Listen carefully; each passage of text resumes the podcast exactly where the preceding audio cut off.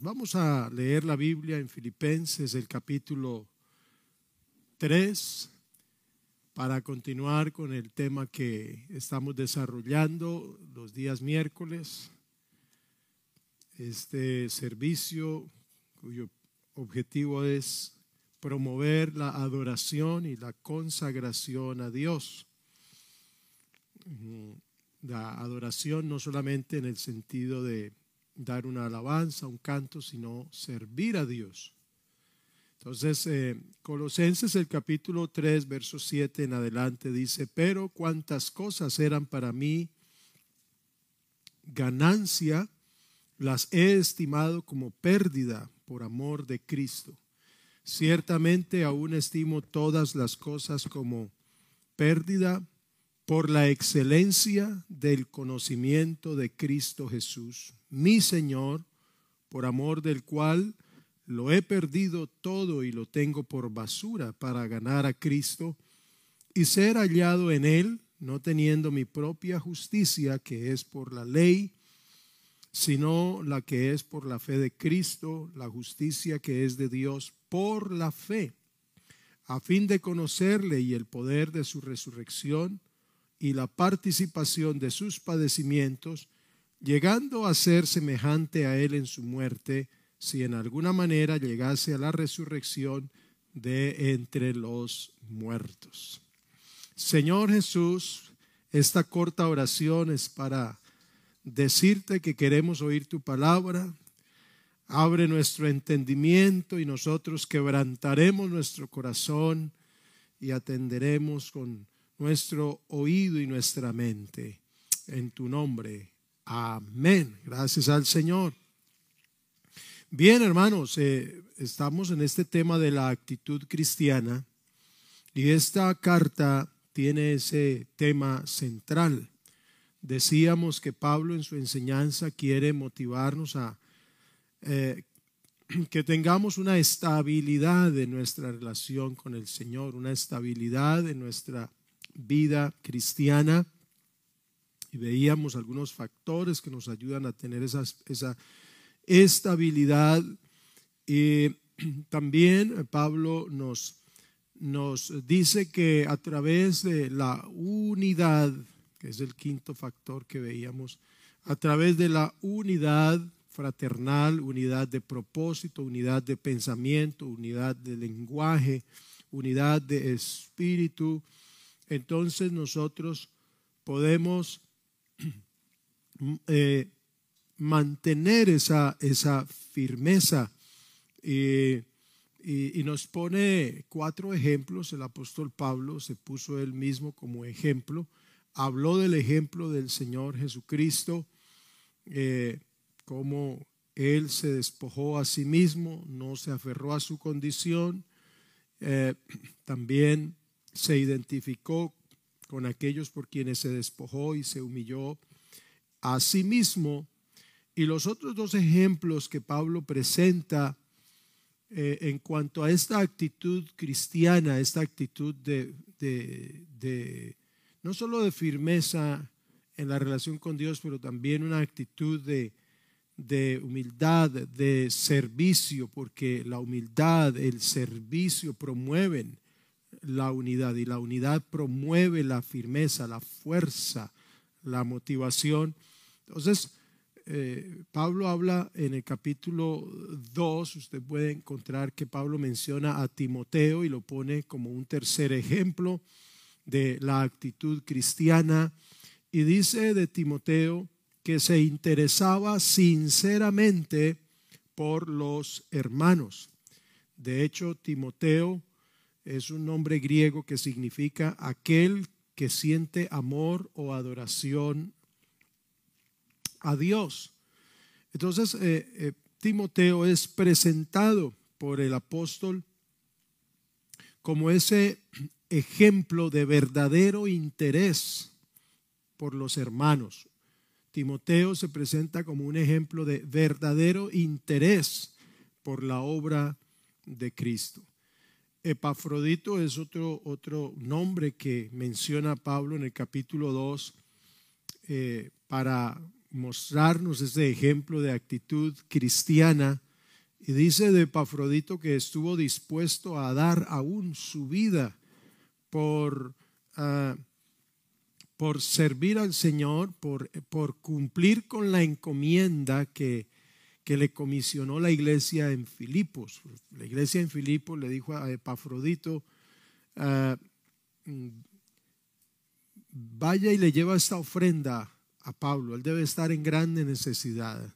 Está ahí en prisión, está, está en dificultad y Epafrodito se enfermó casi al borde de la muerte, pero Epafrodito antepuso aún su salud y, estuvo dispuesto a, eh, eh, se puso en riesgo con tal de, de cumplir la encomienda que le había dado la iglesia. Entonces, eh, en estos ejemplos vemos la relación, entre otras cosas, que hay entre el servicio y el gozo. Servir a Dios en cualquier área, en cualquier cosa, cualquier oportunidad, nos debe producir gozo. Y, entonces aprendemos que el gozo verdadero viene de servir al Señor no buscando los intereses propios, no buscando la propia satisfacción, no buscando la, propia promoción. Pablo dice, hagan eh, las cosas no por contienda, no por vanagloria, sino que sirvamos a Dios, no buscando los intereses propios, sino siempre promoviendo los intereses de la obra de Dios. Todo lo que hagamos nos va a producir gozo cuando lo hagamos por promover la obra del el Señor.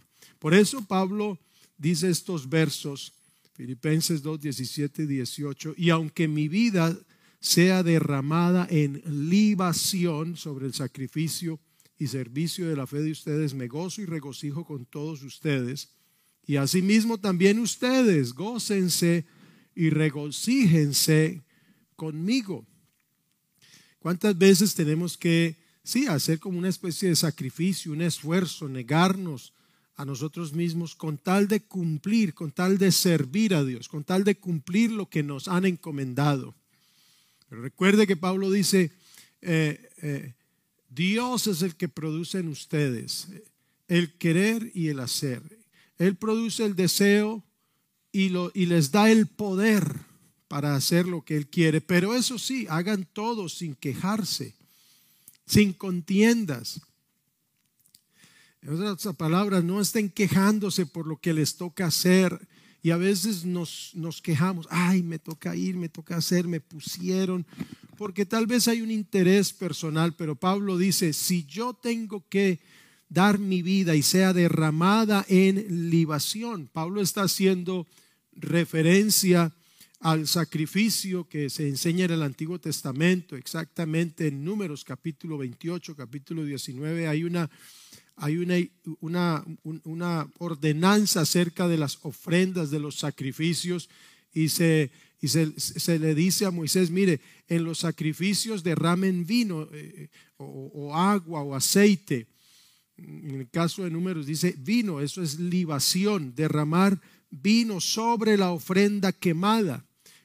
Carne quemada produce mal olor, pero al derramar vino sobre esa carne, como que cambia la fragancia, indicando que suba un olor agradable al Señor. Pablo dice, si yo tengo que sacrificarme por ustedes, completar el servicio de ustedes, yo lo hago, que se derrame mi vida y que con esa actitud, con esa ofrenda, suba un olor agradable a Dios. Entonces el, servicio y el gozo deben estar juntos en nuestra actitud cuando servimos a Dios, cuando seguimos a Dios. Y así nuestra vida será como una ofrenda agradable a Él.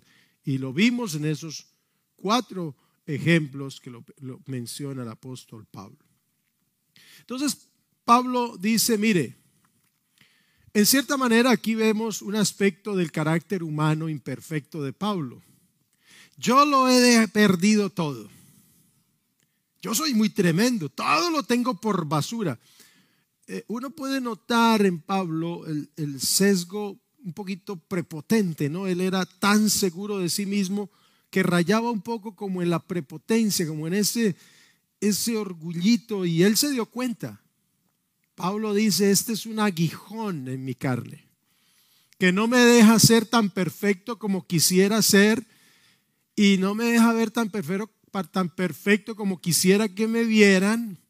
Y cuando me pongo como ejemplo, hay cosas que dañan toda mi imagen. Y él se dio cuenta de eso y le dijo, Señor, te he rogado ya tres veces o varias veces que quites ese aguijón, esa imperfección, ayúdame.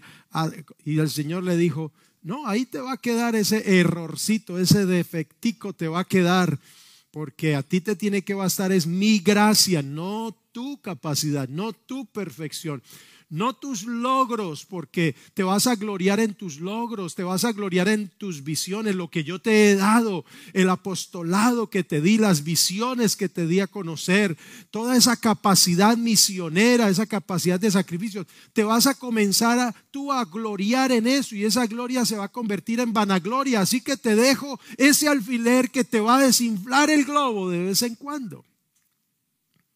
Y aquí vemos ese globito de Pablo un poquito inflado. Mire, yo la verdad es que tengo mucho de qué confiar en mis logros. Y habla de, su condición religiosa, social, ahí dice circuncidado el octavo día, el linaje de Israel, de la tribu de Benjamín, hebreo de hebreos, en cuanto a la ley fariseo, en cuanto a celo perseguidor de la iglesia, en cuanto a la justicia que es en la ley irreprensible, mejor dicho, después de Cristo estoy yo. Yo no sé qué hago aquí, ya debería estar con los ángeles en el cielo y un par de alitas. Y entonces Pablo dice, pero cuantas cosas eran para mi ganancia, las he estimado como pérdida por amor de Cristo. Ahí creo que está bien. Pero dice, y ciertamente aún estimo todas las cosas como pérdida y las tengo, dice, por basura. Me parece que ahí sí exageró el apóstol Pablo. Pero lo que Él quiere decirnos realmente es que lo que su objetivo principal es vivir de tal manera. Él había dicho, ocúpense en su salvación, vivan de tal manera que sean irreprensibles, sencillos, hijos de Dios, sin mancha, que sean como luminares en el mundo, porque, porque eso es lo que debe hacer todo cristiano, pero su objetivo debe ser conocer a Cristo. Ese era el objetivo de Pablo, conocer a Cristo. Y para conocer a Cristo, Él quiere deshacerse de todo lo que le pueda llegar a impedir lograrlo. Y ese es el tema central del capítulo 3, conocer a Cristo. Para Pablo, ese objetivo había hecho que todo lo demás careciera de valor. No porque no lo tuviera, hay cosas que, nos cuestan conseguirlas y que valen. Pero, pero ante, ante, cuando lo pone en la balanza, conocer a Cristo y lo demás, pesa más el, objetivo de querer conocer a Cristo. y, y entonces ese propósito se vuelve prioridad y una pasión en la fe de Pablo. Imagínese usted, Pablo va camino a Damasco, perseguidor de la iglesia. Él en su celo pensaba que hacía bien y se le aparece una luz, un resplandor y oye tremenda voz, Saulo, ¿por qué me persigues? Y tiene esa experiencia, hasta quedó ciego. Lo llevaron allá a la ciudad y después de unos días fue sano. Y desde ahí Pablo siente una pasión por, por anunciar a aquel que se le, apareció, se le apareció en el camino, pero, pero ¿quién, cómo se le apareció? Una luz, una voz, pero, pero, pero Pablo no lo vio. Pablo no lo conoce a ciencia cierta. tiene unas visiones, fue llevado al tercer cielo, vio cosas que no, pues no se pueden hablar porque no le van a creer, no le van a entender. Y Pablo adquiere esa pasión aún hasta de sacrificar su vida, identificarse con Cristo y llevar el Evangelio y soporta, mm, mm, eh, soporta eh, eh, persecución, azotes, lapidaciones, es decir, lo apedrearon, soporta todo y, y está allí, pero él está predicando a uno que no conoce completamente. Sí, sabe que Cristo es el Mesías, resucitó, Él es el Salvador, anuncia el Evangelio, pero no lo conoce completamente. Yo creo que que algo similar nos sucede a nosotros. Le amamos sin haberle visto. No lo buscábamos, Él nos encontró. No lo amábamos, nos amó. Nos amó primero, nos transformó. Nos ha hecho la vida en esta tierra un poco mejor, un poco más llevadera a pesar de la lucha, las dificultades, las tentaciones, las enfermedades, los problemas. Pero ahí está el gozo de Cristo, el Espíritu del Señor que nos fortalece, pero no le conocemos a ciencia cierta. Y Pablo dice, yo quiero conocer a Cristo. Y él dice, quiero conocer el poder de su resurrección, porque Pablo sabe que al morir y logra resucitar, la resurrección lo va a llevar a conocer a Cristo. Efesios 3, 17 al 19 dice, para que por la fe Cristo habite en sus corazones y para que arraigados y cimentados en amor sean ustedes plenamente capaces de comprender con todos los santos cuál es la anchura, la longitud, la profundidad, la altura del amor de Cristo a fin que conozcan ese amor que excede a todo conocimiento para que sean llenos de toda la plenitud de Dios. Pablo dice que conocer a Cristo, conocer su amor, su obra, es tener ese conocimiento que excede a todo lo demás que se pueda conocer. Lo que nos plantea el apóstol con esto es que nuestra actitud cristiana debe basarse en esto. Nada debe tener más valor y más importancia en nuestra vida que conocer a Cristo. Conocer a Cristo implica en esta vida pues obviamente conocer su palabra, su enseñanza, su voluntad, su propósito, su amor, su poder, sus promesas. En esta vida. Pero creo que es Juan el que dice, un día le veremos tal y como Él es. Y el que tiene esta esperanza se purifica a sí mismo. Entonces conocer a Cristo requiere dedicación requiere de una actitud. E, e, Elías le dijo a Eliseo, si me ves cuando sea arrebatado, vas a recibir lo que pides. Tienes que estar ahí cuando sea arrebatado de ti, entonces recibirás una doble porción de mi actitud, de mi espíritu. Entonces Eliseo tiene, adopta una actitud y se convirtió prácticamente en la sombra de Elías. Porque ese era su objetivo principal.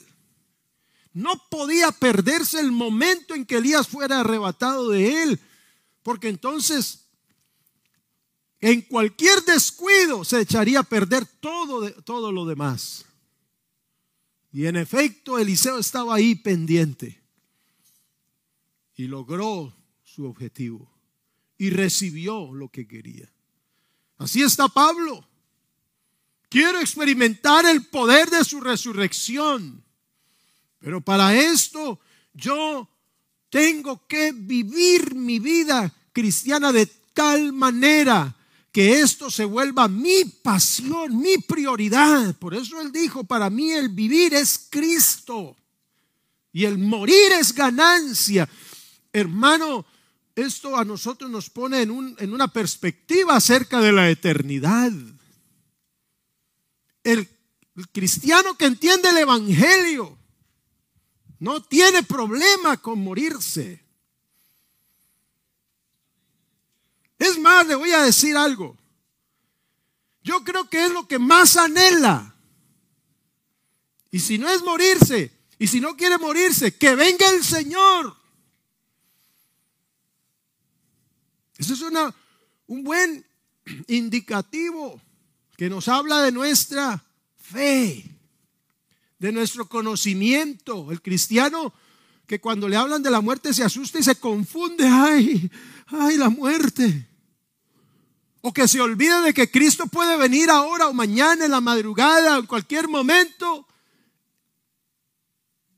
Entonces es porque no está entendiendo el Evangelio o se le olvidó cómo es que funciona el Evangelio. Para mí el vivir es Cristo y gano si me muero. Eso dijo Pablo. Y hablábamos de lo que era mejor y dijo, bueno, es necesario conocer a Cristo.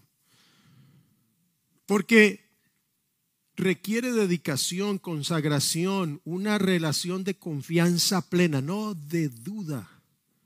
Si dudamos del Señor no vamos a poder conocerle a profundidad. Porque entre otras cosas, entre más le conozcamos, más confianza podremos tener en Él. Jeremías capítulo 9, versos 23 y 24 los voy a poner en este, en este contexto. Así dice Jehová, no se alabe el sabio en su sabiduría, ni en su valentía se alabe el valiente, ni el rico se alabe en sus riquezas, mas alábese en esto el que, el que se hubiere de alabar, en entenderme y conocerme que yo soy Jehová, que hago misericordia, juicio y justicia en la tierra, porque estas cosas quiero, dice Jehová. Por eso es que de, de lo vil del mundo escogió Dios para avergonzar a lo fuerte, a lo sabio, de lo que no es.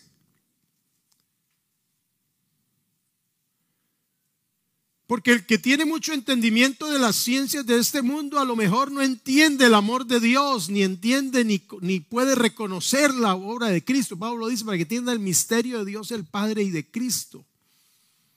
Conocer al Señor. La práctica de la ley de Moisés se centraba en el, en el logro del hombre. Todo el que haga estas cosas vivirá por ellas. Pero la gracia se centra en el poder y en el amor de Dios. Ya no es lo que yo logre. Y en ese sentido, Pablo entonces dice, yo todo eso lo tengo por basura. Cuando dice todo eso, está hablando de las cosas que según la ley de Moisés lo hacían a él ah, tener cierto estatus religioso, social tal vez. Entonces,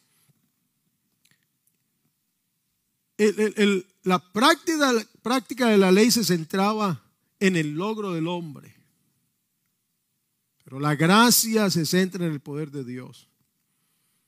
En la medida en que uno crezca en este conocimiento, en que la gracia se centra es en el poder de Dios, y no en lo que yo pueda lograr, entonces yo tendré la capacidad de renunciar a todo lo que he logrado y a todo lo que he obtenido.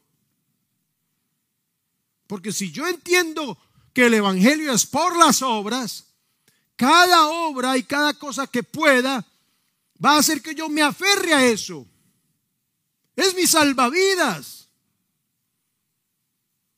Pero el Evangelio no es el Evangelio de las obras, es el Evangelio de la gracia que Cristo Jesús vino al mundo para salvar a los pecadores. Y Pablo dice, yo soy el primero. Entonces ya no va a ser mis salvavidas mis obras. Y no voy a sentirme merecedor por mis obras. Y no voy a sentirme más o menos por mis obras o por sus obras sino que me voy a aferrar a la gracia de Dios. Y por esa gracia yo podré desligarme de cualquier otra cosa. Por eso dice Pablo Filipenses 3, 3, lo, lo leo en esta versión, pues lo que pues los que adoramos por medio del Espíritu de Dios somos los verdaderos circuncisos. Confiamos en lo que Cristo Jesús hizo por nosotros. No depositamos ninguna confianza en esfuerzos humanos. Verso 7. Antes creía que esas cosas eran valiosas, pero ahora considero que no tienen ningún valor debido a lo que Cristo hizo. Pablo compara hebreo de hebreos, circuncidado los ocho días, de la tribu de Benjamín, eh, eh, en cuanto a la ley fariseo, era irreprensible en el cumplimiento de la ley. Esas eran unas credenciales que en la dispensación de la ley lo hacían irreprensible, lo, lo hacían merecedor, pero cuando él compara y ve lo que hizo Cristo en la cruz, él dice, esto no vale nada, esto no alcanza ni para comprar nada. Eso es como las monedas que se devalúan. Antes una denominación, un billete valía y compraba y ahora ya no vale nada. Pablo dice, este es mi valor, este es mi tesoro, esta es mi carta de presentación. Pero cuando él va a la obra de Cristo, cuando él ve lo que Cristo ha hecho, dice, realmente esto no me alcanza a mí para nada, según lo que Cristo hizo. Entonces, frente a lo que Cristo ha hecho, todo esfuerzo pierde valor. Frente al sacrificio de Cristo, su obra en la cruz, todo sacrificio, todo intento por lograr ser justo, carece de valor. Porque Él dio su vida siendo inocente. Y habrá uno muy osado que muera por el bueno. Mas Dios muestra su amor para con nosotros. Que cuando no éramos buenos, pecadores, siendo aún pecadores, Cristo murió por nosotros. Frente a eso, todo lo demás pierde valor. Filipenses 3:9 dice, ya no me apoyo en mi propia justicia por medio de obedecer la ley, más bien llego a ser justo por medio de la fe en Cristo, pues la forma en que Dios nos hace justos delante de Él se basa en la fe, ser hallado en Él, no teniendo mi propia justicia que es por la ley, sino la que es por la fe de Cristo, la justicia que es de Dios por la fe, no por las obras, por la fe. Las obras tienen otra función, pero para ser justificado delante de Dios las obras no sirven. Porque nada va a superar a lo que Cristo hizo. Y entonces por eso Pablo dice, yo quiero conocerlo a Él. Cuando Él habla de que quiero conocer, no era de saberse toda la Biblia, toda la doctrina, de entender y comprender cómo trabaja Cristo. No, no vamos nosotros a entender nunca al Señor. Nunca lo vamos a conocer a plenitud, nunca vamos a, poder llegar a, a, conocer toda la profundidad del amor de Dios. No, no, no lo vamos a, a, lograr entender. Él es infinito, Él es insondable, Él es inescrutable. Cuando Pablo dice de conocerlo a Él, está hablando de llegar a la meta que plantea el Evangelio. Pedro dice, el fin de su fe o el fin de la fe de ustedes es la salvación de sus almas. Entonces, por eso él dice, mire, no lo he alcanzado ya. No soy perfecto. No soy perfecto. Entonces Pablo toca el tema de la perfección. Para Pablo conocer a Cristo tiene como meta esa perfección. Y el que quiere crecer en el conocimiento de Dios debe adoptar una actitud, no que lo haya alcanzado ya no lo he logrado. Es una actitud dispuesta siempre al aprendizaje. Es una actitud no de sabelo todo y de que ya lo logré y, y a ver cuánto me van a dar por lo que hago. No, es una actitud de aprendizaje. Es una actitud humilde de crecimiento, de, de, de, experiencia, de querer avanzar cada día, de no sentirse más y mejor que nadie, sino que yo estoy en lo que estoy. Yo estoy en lo mío. Mi objetivo es conocerlo. No lo alcanzo, no lo he logrado. Pero yo hago una cosa y olvido lo que está atrás. Todo eso de la ley, todos esos logros humanos lo dejo allá atrás y prosigo a lo que está adelante. Adelante está la meta y la meta es la eternidad. Entonces Pablo no se queda en el mismo lugar. Pablo no está reclamando, Pablo no está quejándose porque estaba en la prisión. Pablo está diciendo, aunque esté en la prisión no me interesa, porque conocer a Cristo, llegar a la perfección, eso es como otra dimensión, eso es otra condición. No que lo haya alcanzado ni que ya sea perfecto, dice el verso 12, sino que prosigo adelante por ver si logro alcanzar aquello para lo cual también fui alcanzado por Cristo Jesús. Hermanos, yo mismo no pretendo haberlo alcanzado ya, pero una cosa si hago, me olvido de lo que está atrás, me extiendo hacia lo que está adelante, prosigo a la meta, al premio del supremo llamamiento de Dios en Cristo Jesús. Entonces, cuando Pablo habla de la perfección, no que ya sea perfecto, él no está hablando de la perfección de carácter.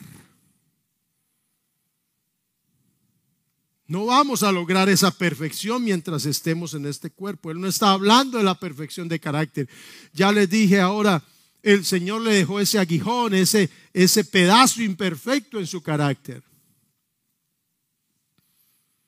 Pablo está hablando, cuando dice perfecto, está hablando de la condición que él va a adquirir el día que experimente la transformación de su cuerpo por el poder de la resurrección en el día de Cristo. Y entonces, Pablo dice en Romanos 8:18, pues tengo por cierto que las aflicciones del tiempo presente no son comparables con la gloria venidera que en nosotros ha de manifestarse. Pablo quería obtener ese conocimiento. Y habla, aún la creación anhela eso.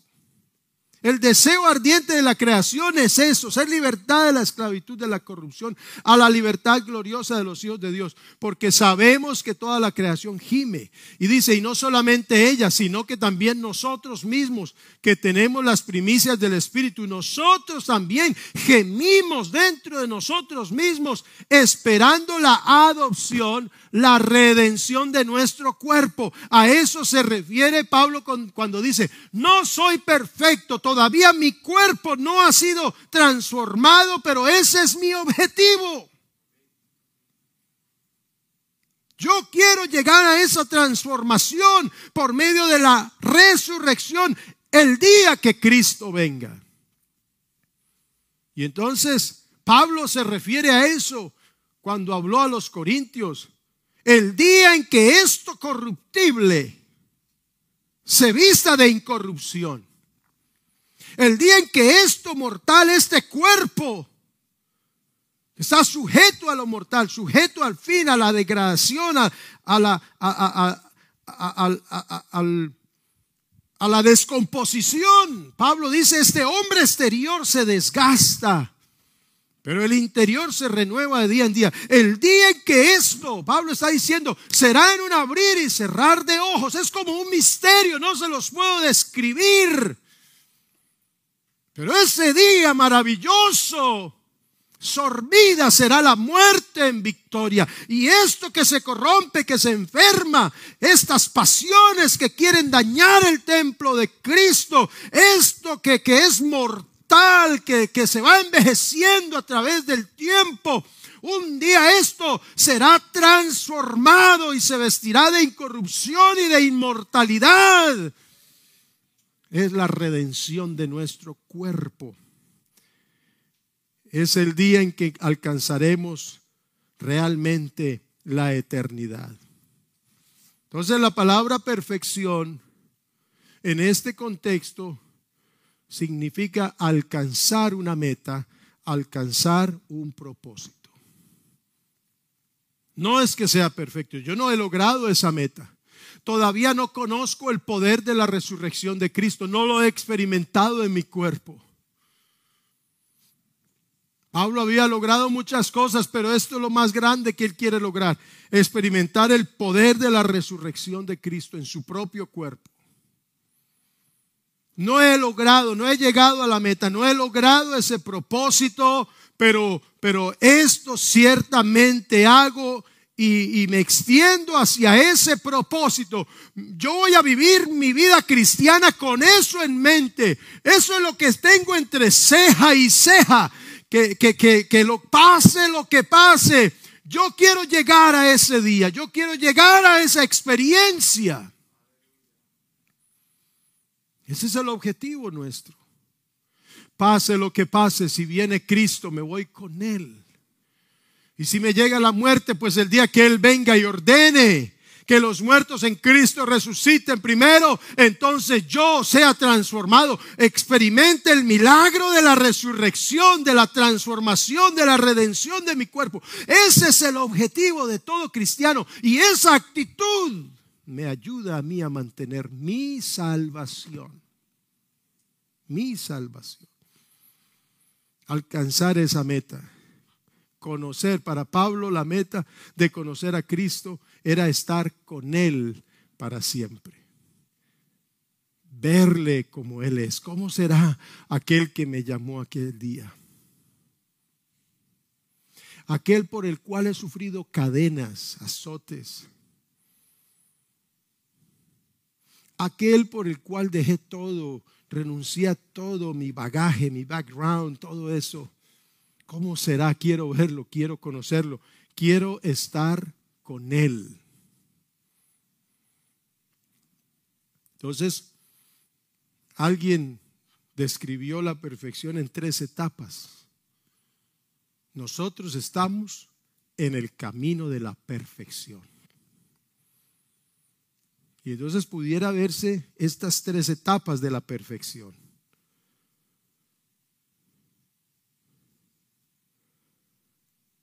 Para llegar a la, a la perfección de la que habla Pablo, a la meta, al día de Cristo.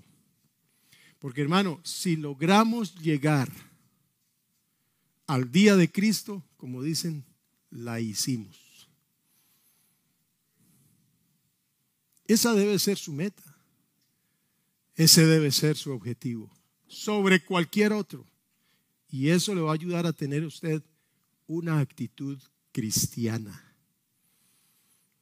Primero, se puede hablar de la perfección posicional.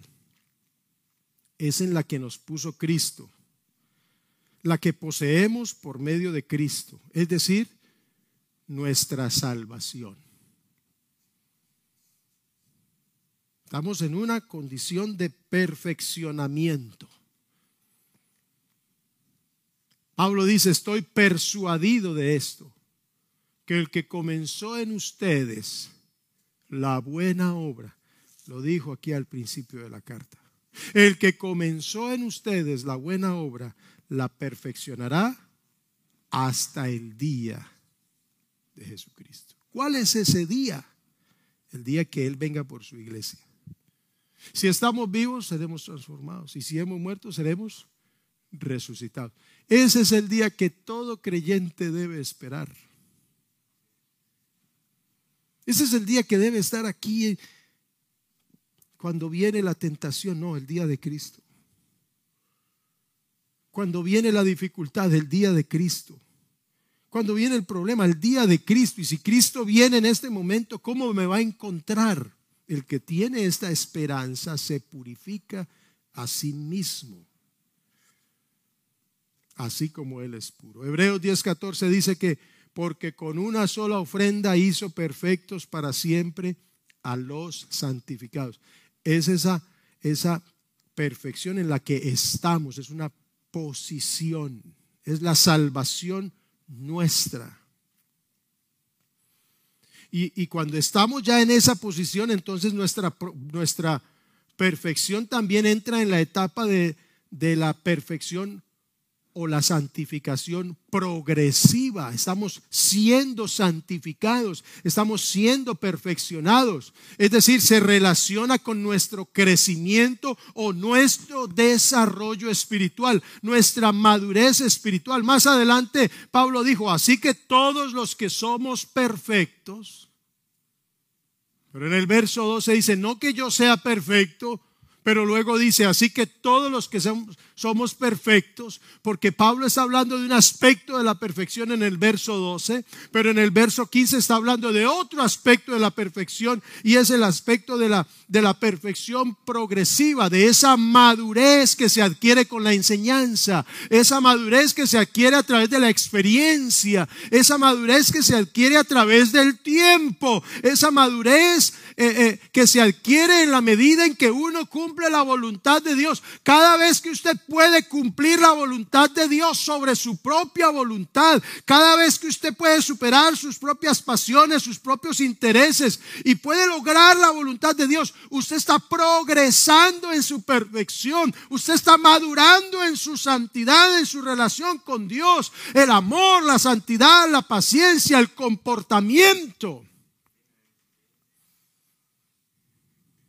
Por eso 2 Corintios 7.1 dice, amados míos, puesto que tenemos tales promesas, las que está hablando en el capítulo 6, dice, limpiémonos de toda contaminación de carne y de espíritu y perfeccionemos la santidad. Perfeccionémonos, dice esta versión, perfeccionémonos en la santidad y en el temor de Dios. Es la, santidad o la perfección progresiva. Entonces, en el capítulo 15 está hablando de esa perfección, de esa madurez, de ese desarrollo de nuestro carácter cristiano, de ese crecimiento que se debe notar a medida que va pasando el tiempo cada vez que pasan los años, ¿para qué nos sirve a nosotros? Oh, yo llevo 20 años de bautizado. Quiere decir que 20 años después de mi bautismo, para mí es más fácil hacer la voluntad de Dios. Para mí es más fácil agradar a Dios. Cada año que pasa en mi desarrollo cristiano debe ser más fácil tener todo por basura estar dispuesto a perderlo todo, a abandonar todo, a renunciar todo. Eso le pasó a Abraham. Tuvo que esperar como 25 años a que se cumpliera la promesa y después como unos 17 y después de ese tiempo de su relación con Dios, Dios le dice, dame a tu hijo, a tu único. Pero ya Abraham tenía una fe madura había aprendido a conocer más a Dios y dijo, pues será que Él lo va, yo se lo ofrezco en sacrificio. No hay otra, Él lo va a resucitar. Pero años antes Abraham no habría podido llegar a ese objetivo. Dios no habría pedido eso a Abraham porque no estaría en, esa posición. Quiere decir, hermano, que entre más tiempo pasa, yo debo tener una, una, una madurez mayor, una perfección más, más desarrollada, una relación con Dios más fortalecida, una reacción frente a las situaciones más madura, más estable. Porque es esa perfección progresiva. Todos los que somos perfectos, todos los que hemos llegado a esta madurez, a este desarrollo espiritual, sintamos una misma cosa, sigamos una misma regla, hablemos todo lo mismo, porque para poder llegar a esa unidad alguien tiene que ceder en algo. Y el otro tiene que ceder en lo otro. Pero para llegar a esa unidad y renunciar a esto, para llegar a esa unidad de propósito, se requiere madurez en mi relación con Dios. Quítale un dulce a un niño a ver qué hace. Ponle a un niño a escoger entre un plato de sopa y, y un plato de cereales o de dulces, un ice cream. ¿Qué crees tú que va a escoger? Porque no sabe. Pero después de viejo y de la experiencia y aún de la salud, dice, quisiera este chicharrón, pero mejor me como este tomate. Porque la última vez que me comí el chicharrón casi me muero. Ah, entonces la experiencia, la situación, los golpes de la vida me tienen que llevar a mí a una madurez para poder saber elegir y discernir y aprobar lo mejor. ¿Por qué? Porque mi objetivo es un día llegar a la perfección definitiva, que es esa tercera etapa, según alguien lo estipuló así o lo, lo explica de esa manera. La tercera etapa de la perfección es la del verso 12. No es que sea perfecto Todavía no me he muerto ni he resucitado, pero eso sí, que lo logro, lo logro. En otras palabras, hermano, o esperamos la venida del Señor o esperamos la muerte, pero eso, eso no es el fin, esa no es la derrota, Muerte, yo seré tu muerte. Sepulcro, yo seré tu aguijón. Sorbida en la muerte en victoria. Para el creyente, tanto el pecado como la muerte tienen solución. Antes y en todas estas cosas, dijo Pablo, somos más que vencedores por medio de aquel que nos amó.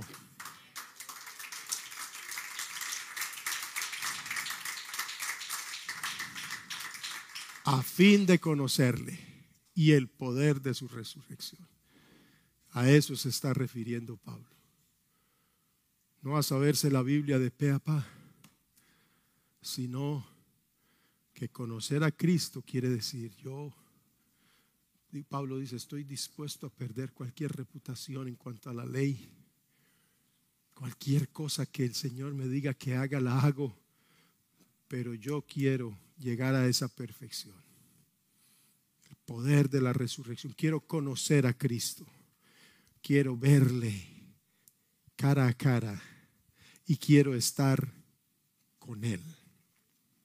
Si ese es nuestro objetivo, nuestra actitud cristiana brotará muy fácilmente.